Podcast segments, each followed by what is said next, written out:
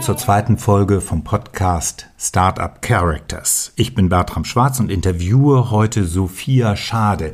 Sie ist Geschäftsführerin und Gründerin des Startups Flowciety. Dieser Podcast wird ja in Kooperation mit dem Business Angels Club Berlin Brandenburg, kurz BACB, produziert und der guten Ordnung halber möchte ich sagen, dass der BACB eine Beteiligungsgesellschaft hat, die wiederum an Flowciety beteiligt ist. Ich bin als BACB-Mitglied Gesellschafter der Beteiligungsgesellschaft. So, nun geht's aber los. Ich bin heute hier bei Sophia, Sophia Schade bei Flow Society und zwar in Köpenick in Berlin. Für diejenigen, die nicht aus Berlin sind, wo ist Köpenick? Im Südosten. Und du bist hier aufgewachsen, nicht? Ja, so halb. Also die ersten sechs Jahre in Neukölln und dann die restliche Zeit in Köpenick, aber viel auch in meiner Jugend in Kreuzköln verbracht. Ich komme genau aus der anderen Ecke von Berlin und bin erstmal durch ganz Berlin gefahren mhm. und war also völlig äh, erschlagen, positiv erschlagen, wie schön das hier ist. Du hast gesagt, das ist ein Co-Working Space und ich habe mir dann irgendwie was Glitzerndes mit viel Glas und Metall und so. Mhm. Und das ist es überhaupt nicht. Als ich dann den Hinterhof betrat, ja. was sah ich da? Eine alte Brauerei. und äh, ja, einen bunten Hof mit äh, Kinderkram-Sachen, gerade in der Umgestaltung ja, ein Altbau, alte Dielen, einen alten Brauraum hast du gesehen. Wahnsinnig hübsch und klein und gemütlich hier. mit Holzdielen und äh, man kann sich gut vorstellen, hier gut zu arbeiten. Wir wollen heute über dich reden in erster Aha. Linie, aber natürlich auch ein bisschen über Flow Society, über ja. deine Firma. Obwohl es nicht deine, du hast ja noch Kollegen, wer macht da mit noch? Ja, der Tim Kiese und Thomas Kinschar. Die habe ich eben auch kennengelernt und kurz guten Tag gesagt. Und wir wollen dann danach, nachdem du es vorgestellt hast, über dich reden. Und äh, es äh, dreht sich so ein bisschen heute um das Thema Zuverlässigkeit. Bist du zuverlässig? Ja. Kurzes, knappes Ja. ja, ja, ganz auf jeden Fall. Ähm, ich habe so verschiedenste Spitznamen auch von meinen zwei Brüdern bekommen, aber ich bin auf jeden Fall die zuverlässigste aus der Familie und ähm, Komm, einen Spitznamen wollen wir jetzt hören. Äh, nee, lieber nicht, lieber nicht. okay. Dann fangen wir doch mal an mit dem Elevator Pitch, also mit dem berühmten, äh, mhm. du triffst jemanden im Fahrstuhl und hast eine Minute Zeit zu erklären, wie dein neues Projekt, wie dein Produkt ist, also in diesem Fall Flowciety. Was ist Flowciety? Dann gibt es gleich einen kleinen Pling, dann ja. äh, geht die Fahrstuhlfahrt los und auf halber Strecke macht es nochmal einen Pling, dann weißt du, hast du eine halbe Minute rum und dann hast du nochmal eine halbe Minute und dann kommt der dritte Pling und dann steigen wir aus und du sagst deinen Satz zu Ende und dann wissen wir alle Bescheid. Es geht los. Okay, also Flowciety ist eine sichere und einfache Workflow-Engine für Prozesse mit Partnern und Lieferanten. Gemeinsame Prozesse werden einfach angelegt, verwaltet und automatisiert durchgeführt. Das heißt, kein nerviges äh, E-Mail mit PDFs versenden mehr, und ja, alle Prozesse und relevanten Daten sind manipulationssicher und auditierbar dokumentiert. Und die Daten werden zur richtigen Zeit an die intern genutzten IT-Systeme und Mitarbeiter zur Weiterverarbeitung geteilt. Das spart Zeit, Geld und Nerven. Technologisch, ja gut, technologisch erfinden wir das Rad nicht neu, sondern nutzen etablierte und innovative Lösungen, welche im Zusammenwirken den Einsatz von Prozessautomation im unternehmensübergreifenden Kontext erst ermöglichen. Durch die eingesetzte Technologie ist es uns möglich, sehr leichtgewichtig Kunden und Partner anzubinden und kurzfristig wirklich Einsparungen für die Kunden zu erzielen. Super. Das mache ich mal so ehrlich gesagt, die ersten 30 Sekunden habe ich nicht auf die Uhr geguckt. Wenn es jemand nachmessen sollte, es war, es war gefühlt und äh, ich hoffe, ihr nehmt es mir nicht übel. Aber das war ja super dargestellt und wir kommen da sicherlich drauf zurück. Flowciety, der Name. Mhm. Äh, wie seid ihr darauf gekommen? Ja, ganz ehrlich, äh, ein Kumpel von uns, also von Thomas und mir. Ähm, also als wir in der Gründungsphase waren, hatten wir ganz viele Ideen im Kopf. Äh, auch eine Idee, die von uns kam, Contrast, gab es leider schon. Und da haben wir dann einfach, wir haben im Freundeskreis rumgefragt und quasi aus so einem Biergespräch ist dann Flowciety entstanden. Das ist halt ein Kunstwort aus Workflow und Society. Und ähm, ja. Also Bier spielt eine gewisse Rolle. Wir sind hier in der Brauerei jetzt schon das zweite Mal und jetzt äh, ist das auch beim Bier zustande gekommen. Ja, natürlich sind wir hier alle auch aus Deutschland, wenn der Bier nicht dazugehört. Wie viele seid ihr hier? Jetzt hier im Coworking ja. Space, ähm, boah, also ich glaube so zwischen 8 und 15 wechselnd. Aber auch wegen Corona höchstwahrscheinlich. Ja, klar, also wegen Corona ist hier gerade sehr dünn besiedelt. Also da sind eher einzeln, sind Personen einzeln mal da. Man spricht sich auch ab, wir haben einen Slack-Channel, sodass man vielleicht nicht alle gleichzeitig hierher kommt und sich irgendwie auf den Füßen steht. Jetzt kommt ein Thema, was natürlich kommen muss. Wir hatten zuerst äh, einen Herrn zu Gast, also Sebastian. Ja. Jetzt freue ich mich, dass ich äh, dich hier habe. Mhm. Und ähm, ich habe dann bei Sebastian, beim äh, Geschäftsführer von BACB, von dem Business Angels Club Berlin-Brandenburg, mit äh, in Kooperation mit diesem Club machen wir ja hier diesen Podcast, habe ich gefragt, sag mal Sebastian, wie viele weibliche Mitglieder haben wir denn? Und dann hat er gesagt, hm, wir haben ungefähr 80 und äh, 10 Prozent Damen, Frauen. Aber mit steigender Tendenz und er legte auch großen Wert drauf. Im letzten Jahr, im vergangenen Jahr 2020, gab es eine kleine Anfrage im Bundestag und da wollte, ich glaube, die FDP-Fraktion wissen, wie viele Gründerinnen bei Startups es gibt. Schätz mal, wie viel waren das dann nachher? Was war die Antwort? Schon irgendwas zwischen 15 und 20 Prozent. Sehr gut, 15,7 Prozent. Also du warst ja. da präzise drin, die aufblasbare Waschmaschine gewonnen. Ja, ihr, ihr habt es vielleicht gemerkt, beim ersten Podcast musste ich mir noch ein bisschen Mühe geben, richtig zu gendern, also von GründerInnen zu sprechen. Wir haben zwei Töchter zu Hause und äh, die legen schon großen Wert darauf und da gibt es dann häufiger so Diskussionen, Mann, Papa und das hässliche Wort vom alten weißen Mann ist auch schon gefallen bei uns am, am Küchentisch in der Diskussion. Ich finde, es ist wichtig äh, was, äh, und habe mich dazu entschieden und zwinge mich auch ein bisschen dazu. Wie stehst du zu dem Gendern in der Sprache? Das ist ein spannendes Thema. Also ich, vielleicht kurz vorweg, ich bin auch äh, an dem Punkt, dass ich es wichtig finde und mich auch dazu zwinge, äh, so zu schreiben und so zu reden, fällt mir manchmal noch schwer. Ähm, Probieren wir gleich aus. Genau. äh, ich muss aber sagen, also ganz früher war es so, da hatte ich oft ein fast Streitgespräch mit meiner Mutter darüber, weil die eine große Verfechterin war, ähm, zu gendern und ich das sehr mühselig fand. Und ähm, sie hat mir aber viel Einblick gegeben, ja, also wir denken ja in der Sprache und dass Sprache dadurch auch das Denken mit beeinflussen kann, wenn man in Konzepten denkt. Und äh, dass eben nicht alle Menschen gleich sind und dass dieser, diese Idee dahinter mit, ja, mit der Ansprache Gründerinnen einfach diverse Menschen anzusprechen, sehr inkludierend ist und auch den Horizont im Kopf weitermacht, dass man nicht ein Stereotyp im Kopf hat, wenn man Gründer hört. Und äh, dass ich deswegen das sehr wichtig finde, ja, das, die Tür zu öffnen und mehr Menschen mit einzuschließen durch die Sprache, die man verwendet. Ich selber persönlich habe da nie so großen Wert drauf gelegt. Mag jetzt vielleicht auch an meinem manchmal eher naturwissenschaftlichen Hintergrund liegen mit Namen und Bezeichnungen. Ich habe eher so, ich denke so in Kategorien und Strukturen und deswegen ist es mir nicht so wichtig, immer ganz ins Detail zu gehen. Weil wenn ich mit Menschen rede, ist mir da schon wichtig, ja, ihnen zu zeigen, dass ich sie mit einbeziehen möchte und nicht ein Stereotyp auf sie anwende. Bei euch im Gründerteam, Gründerinnen-Team, genau. äh, zwei, äh, zwei Männer Richtig. und du. Mhm. Was machen Frauen anders? Das äh, kann, weiß ich nicht.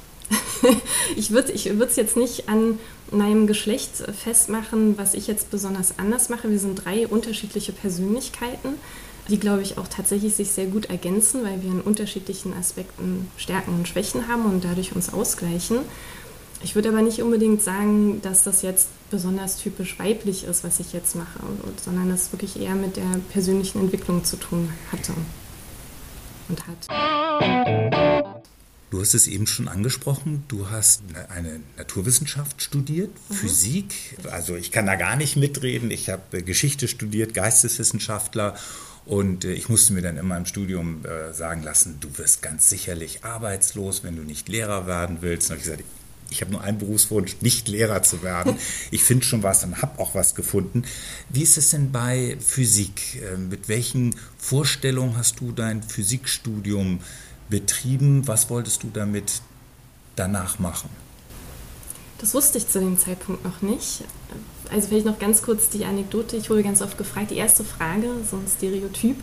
Aha, du studierst Physik auf Lehramt? Also ja. es war immer die Vermutung, dass ich das mache, um Lehrerin zu werden. Also ich, die Idee kam in der Abiturphase. Ich hatte schon Mathe und Physik-Leistungskurs. Äh, Mathe lag mir schon immer sehr gut.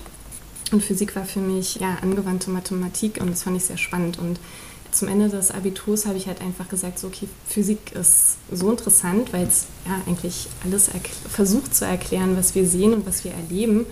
Und ich, da habe ich mir versprochen, dass ich das Studium anfange und so lange mache, bis ich es fertig habe oder nicht mehr studieren darf, weil ich irgendwie zu oft durchgefallen bin oder was auch immer, aber dass ich das lernen und verstehen will, weil mich das interessiert und begeistert. Und ich erst zweitrangig gesagt habe, was ich dann danach mache, entscheide ich, wenn ich das Studium fertig habe. Und dann habe ich festgestellt, dass man mit Physik alles machen kann. Also Wie mit Geschichte. ja, wunderbar, genau. Ja. Und wann ist die Entscheidung gefallen, ich möchte gern Physik studieren? Im, Im Abitur. Also ich hatte mein Abitur in der Tasche und hatte mich dann ja, an verschiedenen Unis in Berlin beworben. Damals war auch noch an manchen Universitäten Studiengebühr. Deswegen musste ich eine Uni nehmen, wo keine lag, weil wir uns das nicht leisten konnten. Und deswegen ja, Berlin war eins der Bundesländer, was eben noch keine Studiengebühren hatte. Und da habe ich mich für beworben und gleichzeitig noch für ein freiwilliges ökologisches Jahr aber den Platz nicht bekommen. Und dann dachte ah. ich, okay, wenn ich den jetzt nicht bekommen habe, dann fange ich an zu studieren, dann soll das jetzt so sein. Es stand mal kurz zur Diskussion, ob ich Psychologie studiere.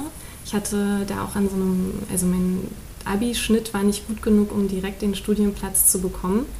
Und dann bin ich zur FU gefahren, um an diesem Test teilzunehmen. Und die Crowd war so, ich habe mich da nicht so wohl gefühlt und dann war auch anscheinend die Gebühr für den Test nicht überwiesen worden und dann habe ich das so als Wink des Schicksals genommen. Dann studiere, studiere ich jetzt Physik. Und wie war es da mit Männern und Frauen bei Physik? Ich hatte ganz große Sorge, dass ich so eine der einzigen Frauen sein werde und das war dann nicht so. Wir waren auch so 15 Prozent hm. ungefähr der Anteil. Tatsächlich aber bis zum Master. Ich habe dann meinen Master in theoretischer Elementartechnik-Physik gemacht ähm, war ich die einzige Frau in der Arbeitsgruppe dann, in, in der ich meinen Master gemacht habe. Also das dünnt sich dann immer mehr aus. Man ist dann da in einer sehr starken Männerdomäne. Ja. ja. Und äh, hast du dich da wohlgefühlt in der Männerdomäne? Also ich, ich hab, bin ja mit zwei Brüdern aufgewachsen, zwei älteren Brüdern und ich sag äh, oder habe das Gefühl, dass die mich während der Kindheit so ein bisschen darauf vorbereitet haben, dass wie die mit einem umgehen, dass man so im Konkurrenzkampf steht, dass man sich nicht unterkriegen lassen darf, nur weil sie lauter oder vermeintlich stärker sind. Und deswegen war für mich so der Umgang auch schon im Mathe- und Physik-Leistungskurs eigentlich relativ natürlich und ich habe mir da nicht so viel Gedanken drüber gemacht. Was ich durchaus festgestellt habe und was auch der Grund war, warum ich dann gewechselt bin von der Physik, war, dass äh, Forschung doch immer wieder irgendwie gerade so dieselben Denkweisen und Muster reproduziert werden und sehr viel auch kommerzialisiert ist und die Forschung immer nur noch spezieller wird und nicht breit gefächerter. Und das war für mich so ein Punkt, wo ich gesagt habe, das reizt mich nicht mehr. Ich fühle mich da irgendwie mehr und mehr in einer Sackgasse und dass ich deswegen da raus wollte. Und dann wolltest du in die Praxis? Dann wollte ich in die Praxis. Und wie Richtig. kommt man als Physikerin in die Praxis?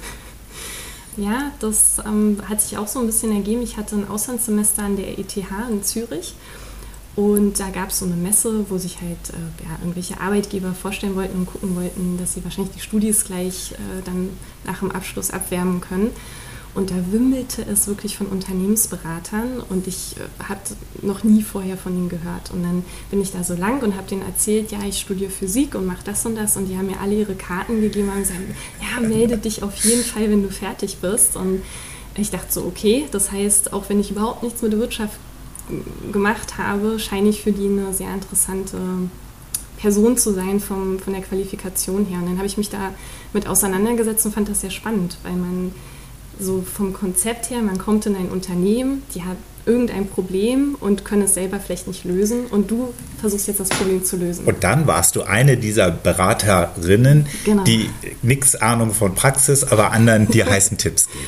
Genau, also man guckt mit einer ganz anderen Brille drauf. Also es ist, ich fand das sehr spannend. Ähm, bei meinem ersten Arbeitgeber, der Inverto AG, ich glaube jetzt mittlerweile GmbH, war es so, dass ich wirklich total dumme Fragen aus deren Sicht gestellt habe. Ich war da erst Praktikantin, habe dann nach einem Monat äh, die, das Angebot bekommen, da eben fest anzufangen und habe so Fragen gestellt, was heißt denn jetzt Kreditor und Debitor? Also ich hatte, ja. weil ich wusste das nicht und die haben mich angeguckt, oh Gott, oh Gott, was soll denn aus der werden hier? Ne? Wir fahren zum Kunden und die kennt noch nicht mal das kleine Einmal-Eins der, der BWL.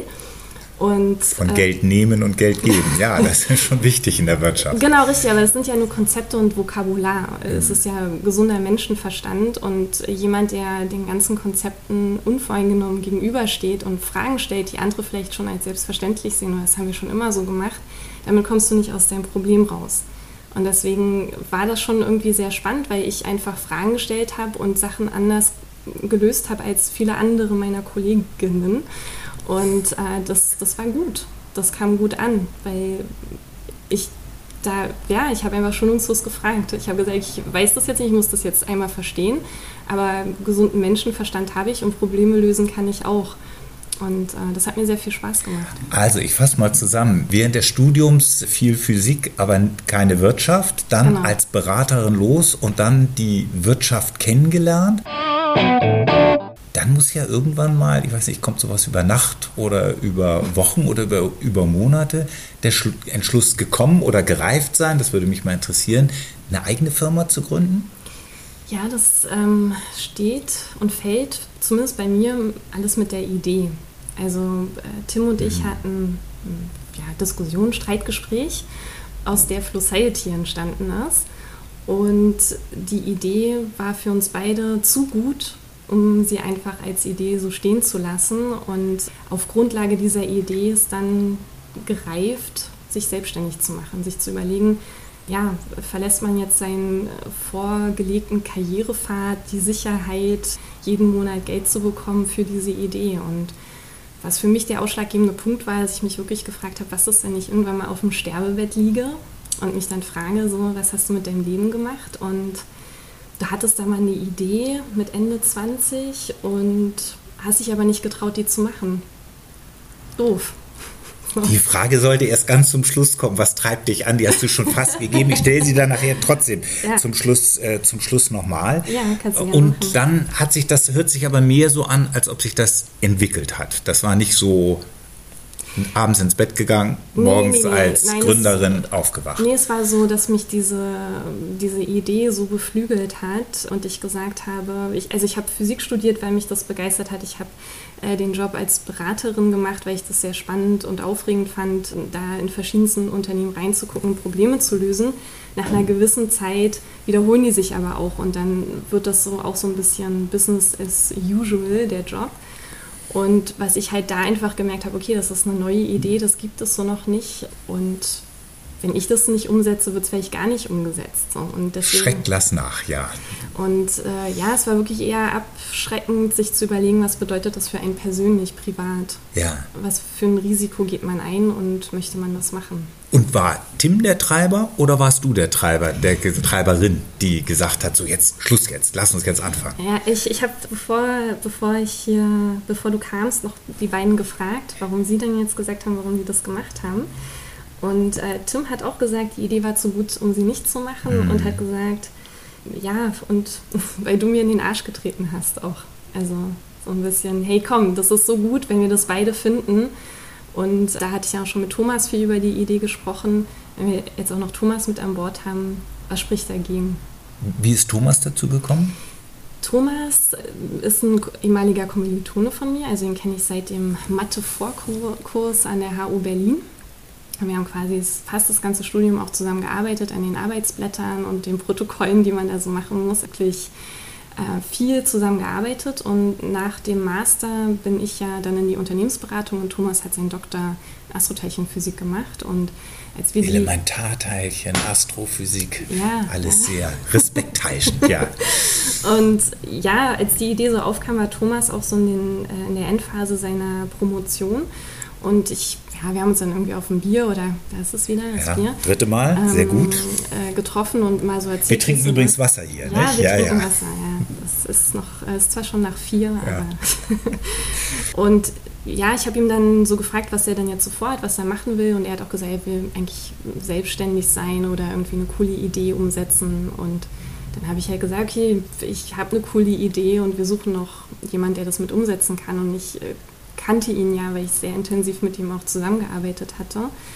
Und dachte mir, das ist ein guter Fit für die Idee und einfach auch von der Arbeitsweise her. Wer programmiert bei euch?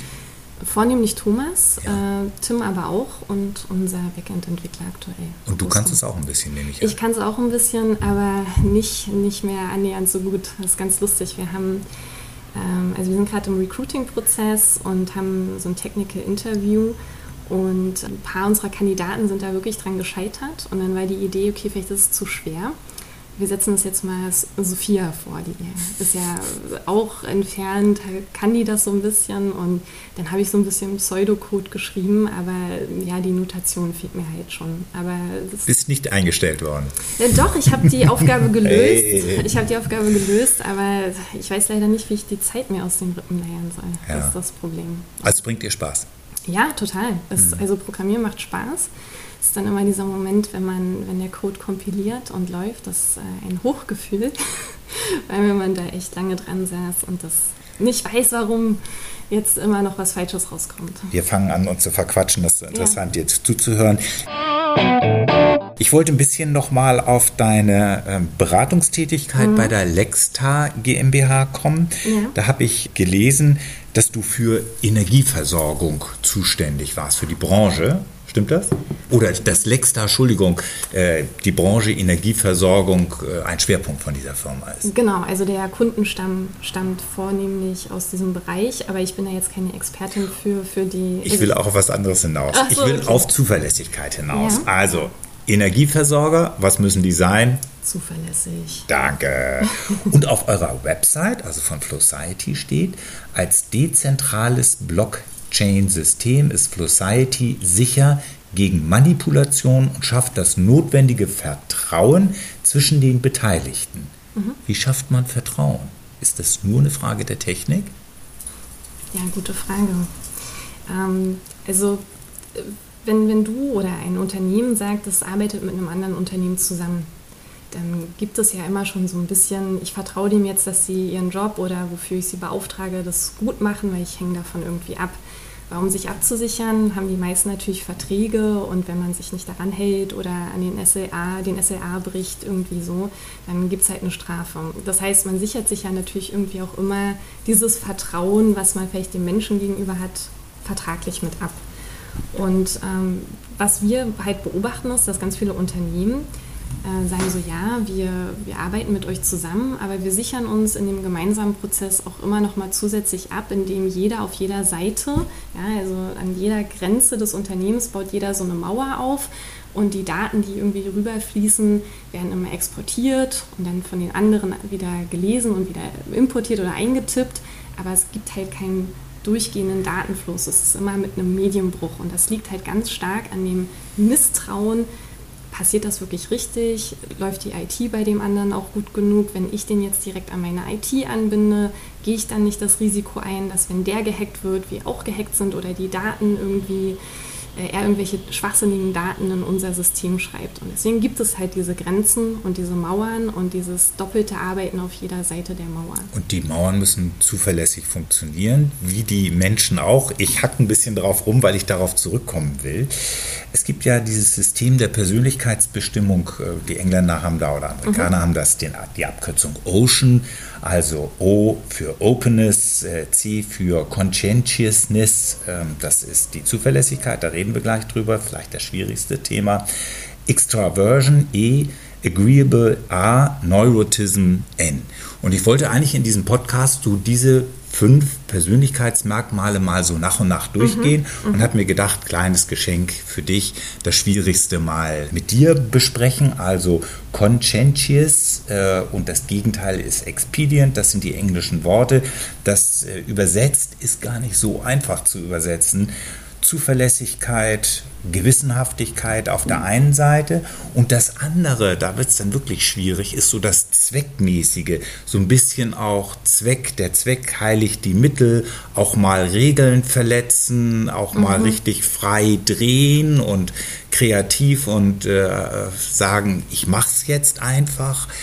Und da hast du dich ja eher auf der zuverlässigen Seite verordnet. Ja. Würdest du das jetzt wenn ich den Begriff versuche, so ein bisschen aufzublättern. Es geht um Faktoranalyse und dann wird es sehr kompliziert. Das habe ich auch nicht studiert, deswegen höre ich da auf. Aber dass man ganz viele Daten nachher verengt zu einem Begriff und sagt, diese Person ist äh, entweder durchschnittlich zuverlässig oder besonders zuverlässig oder besonders wenig zuverlässig. Wie würdest du dich da in diesem Spannungszelt zwischen Zuverlässigkeit und, ich sag mal, Zweckmäßigkeit mit der Erklärung, die ich eben hatte, einordnen? Nach wie vor auf der eher zuverlässigen Seite. Dann machen wir doch einen kleinen Test. Drei Fragen. Bist du ordentlich? Ja. Gut. Ähm, bist du engagiert? Ja. Bist du perfektionistisch? Ja. Ja, dann bist du, dann bist du da ziemlich ja. äh, hoch. Da gibt es viele, viele Fragebögen und ich habe mir mal die drei rausgesucht. Äh, bleiben wir bei dem Perfektionistischen. Äh, ist das immer hilfreich? Nein. Erzähl. Nein, definitiv nicht, weil äh, ja, der Perfektionismus kommt mit einem Preis. Das äh, ist ähm, sehr viel Zeit oder ähm, ja, vielleicht ja, auch, ähm, also man, wenn man diesen hohen Anspruch an sich selbst und an seine Arbeit hat, dann kostet das einfach sehr viel Kraft und Energie und bedeutet auch viel an sich zweifeln und nochmal hinterfragen und das hilft nicht immer gerade. Startup-Geschäft ist es ja so, man muss aufgrund unzureichender Informationen eine Entscheidung treffen, die weitreichend sein kann und so weitreichend, dass man es auch nicht absehen kann. Und da fühle ich mich nicht immer wohl. Da muss ich auch manchmal dazu lernen oder mich überwinden zu sagen, nee, das, das ist gerade wichtiger, dass ich eine Entscheidung treffe, als dass ich die Entscheidung noch genauer treffen kann. Und das ist aber eher so eine, so, so eine, so eine persönliche Entwicklung, die ich da auch definitiv durchmache. Und ihr arbeitet ja im Team. Sind mhm. die beiden anderen, deine Kollegen, ganz anders oder seid ihr da ähnlich? Bei dem Thema Perfektionismus, Zuverlässigkeit. Ja, also spannend. Also gerade bei Tim würde ich sagen, der ist eher so, ja, es ähm, muss manchmal nur good enough sein. Also er, er, hat durchaus einen Qualitätsanspruch. Das heißt jetzt nicht, dass da irgendwas Eklatantes unter den Tisch fällt, aber vielmehr so, okay, das ist jetzt wirklich gut genug und es ist wichtiger, dass wir jetzt damit weitermachen, als dass wir noch die letzten 5% rausholen. Und bei Thomas ist tatsächlich auch manchmal der Fall, gerade die Arbeit, der Code, äh, das muss dann hundertprozentig perfekt sein und äh, nicht nur elegant und äh, performant sein, sondern vielleicht noch wirklich ganz besonders toll. Und das ist dann manchmal so ein Zielkonflikt. Also ich glaube, wir haben es in unterschiedlichen Aspekten, in Bereichen, die uns dann jeweils wichtig sind, verschieden ausgeprägt. Aber wir sind nicht alle ganz auf der einen Seite zuzuordnen. Was gut ist oder was schlecht ist? Ich finde das gut. Mhm. Ich habe versprochen, wir machen noch einen kleinen Elevator-Pitch. So, also ja. jetzt geht es darum zu ergründen, was genau deine Aufgabe bei Flowciety ist und warum du genau die Richtige für den Job bist. Wieder eine Minute. Ich gucke jetzt aber mal auf die Uhr, damit es nicht wieder nach Gefühl und Wellenschlag ist. So nach einer halben Minute mache ich wieder mhm. Pling und du kannst dir das einteilen, wie du willst. Wenn du zu einem nur einen Satz sagen willst und zu dem anderen ganz viel oder umgekehrt, das kannst du sagen. Also, los geht's. Was genau ist deine Aufgabe bei Flow Society und warum bist du genau die Richtige? Ich bin die Geschäftsführerin bei Flow Society. Das heißt, äh, neben dem, ja, den typischen Geschäftsführeraufgaben halte ich den, äh, das, die Gesellschaft am Laufen als sich, als Entität und ähm, gleichzeitig versuche ich natürlich Geschäft aufzubauen, also Business Development, Kunden ranzuholen, Investoren ranzuholen, äh, die dann auch glücklich zu machen.